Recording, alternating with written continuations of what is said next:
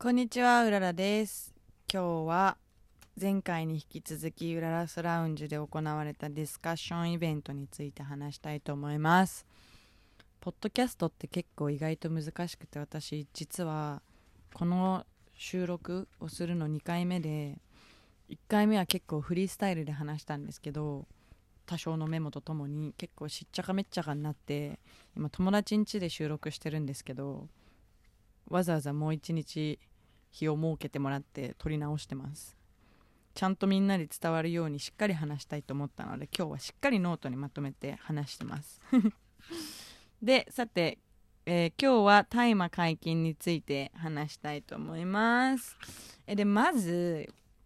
えー現在は日本でダメ絶対っていうキャッチコピーとともに結構危ない薬物として日本では知られているんですけど、まあ、日本で教育を受けてた私も大麻危ないドラッグだと思ってました。で世界そんな中世界でどんどん解禁されてる大麻を見てちょっとみんなも結構考えが変わってきている人も多いんじゃないかなと思うんですけど実は日本と大麻の歴史っていうのはすごい深くてそれで私カリフォルニアに2014年から2017年まで住んでたんですけど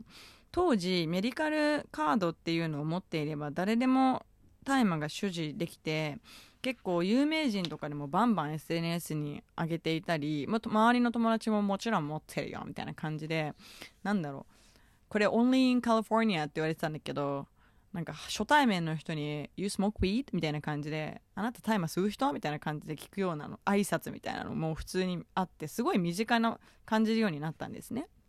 でカリフォルニアでは2018年から思考目的としても使用が OK になってメディカルカードを持ってなくても21歳以上だったら誰でもウィードを大麻を吸えるようになったんです。で私はその時2018年からもニューヨークに引っ越しちゃってたので今年の頭にカリフォルニアに少しだけ戻ってえ大麻マーケットがすっごい広がってることにびっくりしたんですよ。もう本当にすごかったの。なんかあのーすんごい可愛いお店があったり観光スポットとかにもかなり大きなお店があってアボットキーニーっていう、まあ、日本でいう代官山みたいな場所にもなんか、まあ、アボットキニーっていうストリートなんですけどすっごいおしゃれなカフェとかなんかセレクトショップとかが並んでるようなベネスビーチの近くにあるおしゃれスポットなんですけどもそこにも大麻ショップもポンポンポンポンできててすごいびっくりしました。でもう大麻の種類もすっごい実はいっぱいあって驚いたんですけどその大麻ショップに入ってみた時に、まあ、スペシャリストみたいな人たちがどういうウィードを求めてるのかどういう大麻を求めているのか相談に乗ってくれて自分に合った大麻を出してくれる処方してくれるじゃないけどみたいな感じでなんかワインショップみたいな日本でいうワインのお店に行ってあどういう感じのワインが好きですか？みたいな。あなるほど。そういう感じだったらこれとか二日にならないだったらこれとかそういう風に出してくれるような感覚でいろんな大麻の種類について説明してくれて自分に合った大麻を出してくれるっていうようなシステムがあったんですよ。でそもそもあのウィードっていうのには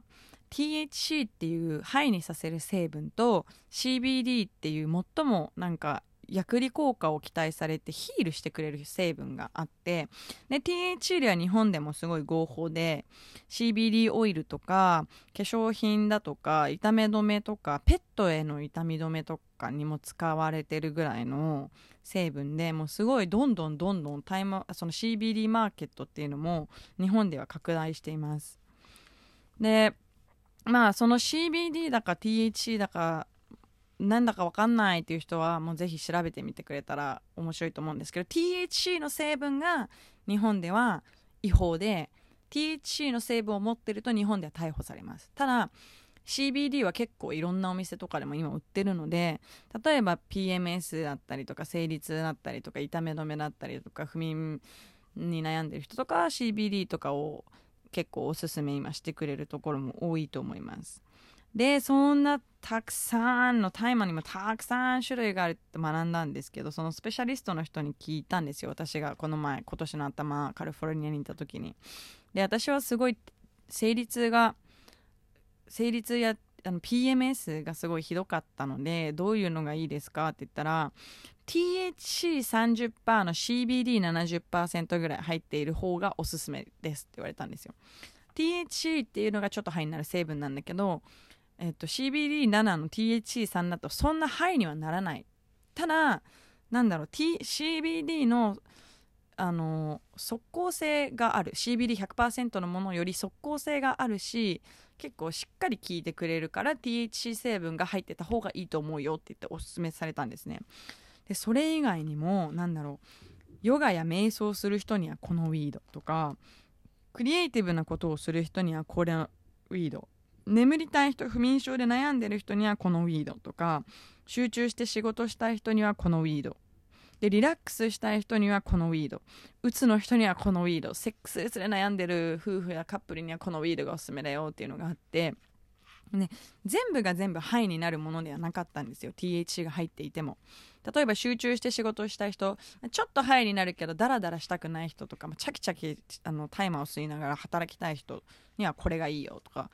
そういうのもあってすごい面白かったんですよ。でもうさまざまなプロダクトが売っていて大麻っていうとこう乾燥大麻をみんな想像すると思うんですけどなんだろうペンって言ってなんか電子タバコみたいなのがあってあんまりウィード吸ったことない人とかそんな範囲になりたくない人にはこれおすすめするよって言ってたのがちょっと吸って吸いすぎるとバイブがブブってなってなんか知らせてくれるんですよ。もう吸いすぎだよみたいな。だからこれを仕事前にそのバイブが鳴るまで吸ったらいい感じに仕事できるから初心者とかあんまりハイになりたくない人にはこのペンをおすすめするよとかあとオイルも THC のオイルもあったしティーパックとかあってキャンドルキャンドルを焚いてちょっとハイになる。キャンドルだったらそんなハイにならないとかフリスクだったりとかチョコレートだったりとかなんかバレンタインだったんですけどその時カップルカップル用とか言ってすっごい可愛いハートのケースに入ったなんかブラントっていう結構でっかい巻きタバコみたいのがあるんですけどこれをカップルで吸って最高のセックスを楽しんでよとかもうとにかくもうめっちゃおしゃれに並んでいて多分みんなが全然想像してるようなものじゃないと思うんですけど、まあ、ちょっと詳しくはノートに書いてあるんでぜひそこを見てみてください。写真付きでいろんなことを説明してるので、まあ、すごい面白かったので。でそこから日本に帰国して芸能人が大麻所持を捕まって土下座してるのを見てもはあ？みたいな。もうなんか同じ時代なの？私？みたいな。思って。でその時私が結構そのスペシャリストの人とかに聞いの話を聞いた時にあ私が日本で受けてた大麻の知識教育を受けた大麻の知識っていうのは間違ってたんだなっていうのを思ったんですよ。でそんなことを踏まえてまあなんかでも私もカリフォルニアに何年か住んでてなんだろういいことばかりじゃないのも事実だったんですよ。こうストーンしちゃすぎちゃってる人ストーンっていうのなんかもうぼーっとしてるみたいな。もうなんかイエーイみたいな。What's up? みたいな。今日何してたの？って言ったら I just smoked weed みたいな。なんかずっとウィード吸ってたの？今日みたいな。それだけ？みたいな。Yeah みたいな。なんかダラダラしちゃっててダラしないなとか思って。それがカリフォルニアを離れた一つの理由でもあったので決してなんだろう大麻が100%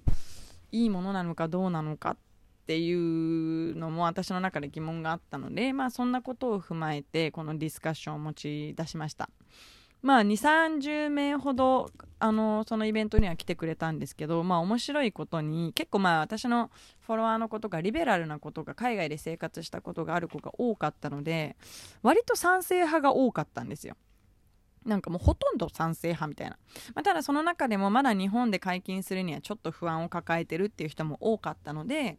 じゃあちょっと賛成派だけどちょっと反対派に行ってよって言って結構賛成派ばっかりだったから、まあ、そこでディスカッションをしてもらいました。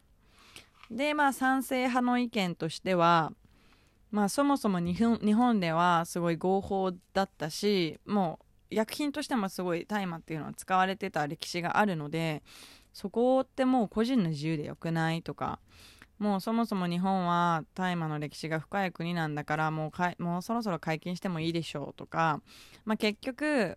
大麻は今そうやって芸能人がたくさん捕まってるほどなんだからもう出回ってるわけじゃないですか。でそうすると悪い悪い組織にお金が回ってるのでそこを国が管理して裏で回ってるお金もしっかり税金なり何なりをつけて国のお金にした方がいいんじゃないっていう意見だったり反対意見はなんで今更？みたいな。今更別にもう大麻いらないんじゃない日本には？っていう人とかティーネイジャーが吸うとうつうつになりやすいっていう事実もあるんですよ。だったりだらけちゃったり秩序が狂っちゃったりあとはなんか吸ってるあの吸いながらドライブとかすごい危ないと思うんだけど吸ってるかどうかっていうのはなんかその飲酒運転みたいにハッてやったらすぐ出るみたいな感じにはならないらしくて尿検査とかまでしないといけないらしいんですね。だからそこもどうなんだろうとかあそれは危ないんじゃないとかコントロールできる人はどれぐらいいるの？とか依存しないでいけるの？本当に？とか今の日本では大麻の知識がなさすぎるから正しい吸い方とかを解禁する前に教えるべきなんじゃないの？っていう意見がありました。すごい面白かったです。でその悪い組織のお金が回ってるとかいうのは本当そうだと思うし大麻では今大麻マーケットっていうのがすっごいすっごくてもうなんだろう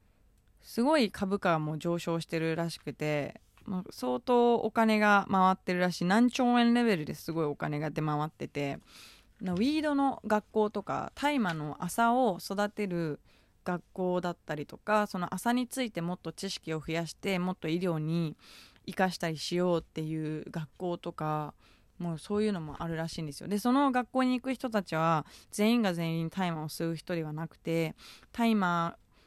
を吸ったこともない人もいるけど父ががんになってそれを大麻で助けたいとかそういう人とかが結構学校に行ってるみたいなんですね。なんか真面目な大麻の話をしようっていう本を私は読んでアメリカのその大麻マーケットのお金の動き方だったりとかその大麻教育についてだったりとかすごい面白かったのでみんなもよかったらぜひ読んでみてください。で、まあ、このみんなの賛成派反対派の意見をあの聞いた上で、あの出した答えがまあ解禁にするにしてもちゃんと知識を得ないと難しい。まだ日本では。だからクラスを受講してなんカードみたいな。そうメディカルカードじゃないけどあなたはもう大麻のクラスを受講したので吸う権利がありますよみたいなカードを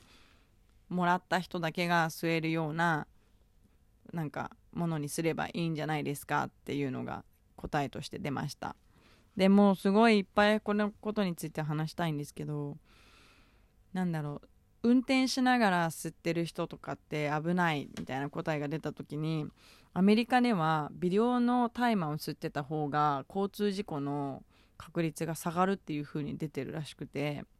なんだろう吸いすぎるとコントロール能力とかが落ちちゃうのは絶対確かだと思うんですけどちょっと吸って勘ぐってる程度なんか集中とかもできるから大麻はそのそれをちょっと吸って運転した方が交通事故に遭わないようにしようだとかちょっと勘ぐりながら運転してるから大丈夫だったりとかもするみたいで、まあ、それもすごい話し合いなんか知識結構大麻に対しての知識を持ってる方が多かったので面白かったです。でも逆に自分の彼氏とか周りの友達とかが大麻を吸いすぎちゃっててあのどうなんなんか私はそれを見てるとやっぱり賛成はできないですみたいな言ってる子とかもいてまあお酒と同じだよねとも思ったんですけどでもそういう子の意見も私もすごいわかるのでカリフォルニアを出た身としては。まあそういういいでいい点悪い点を持った上でやっぱり自己管理能力とかまあそうですね。吸いすぎないように自分をコントロールしようだとかティーネイジャーのには回さないようにしようとかいうしっかりしたルールを日本で大麻を解禁するにしてもないといけないんじゃないかなっていうのがありました。でなんかカナダでは 大麻がすごいもう出回りすぎて大麻で捕まる学生が多すぎて就職率がすごい下がったからもう大麻解禁にしたとかそういう面白い話とかも出ててすごい面白かったです。私もなんだろう。まあ大麻は解禁してほしいって思いつつもでもカリフォルニアみたいにみんながダラダラダラダラしてたら嫌だなとも思うので何とも言えないんですけど。まあでももうここまで芸能人が捕まったからってバッシングするものではないんじゃないかなとは思います。そんなにそこまで問題なことではない。しもう世界的に見てももう危険ドラッグではないことはもうあからさまなんだからそろそろそのダメ絶対みたいな間違った教育をする方が良くないんじゃないって思いました。そこになんか疑問を持ったりとか何で私はこんな教育を受けてたんだろうとかなんか幻覚が見えるとかそういう教育を受けたじゃないですか私たちは、まあ、そういう間違った知識を教育されるのは良くないんじゃないかなとは思います。日本の朝の歴史だったりとか朝ってすごい記事でも今注目されててサスティナブルな記事としてすごい今注目されてるんですけど水をすごい使う量が少なかったりとかしてまあなんか朝の可能性はすごいいっぱいあるなって思いました。で今日はもう15分ぐらいで終わっちゃったんですけどえっ、ー、と次回は女性の議員を国会で増やすためにジェンダークォーター制度を取り入れるべきかどうかっていう、まあ、これめちゃめちゃ面白かったです。まあこれについて すいませんね。話したいと思います。では今日も聞いてくれてありがとうございました。では次回また聞いてください。さようなら。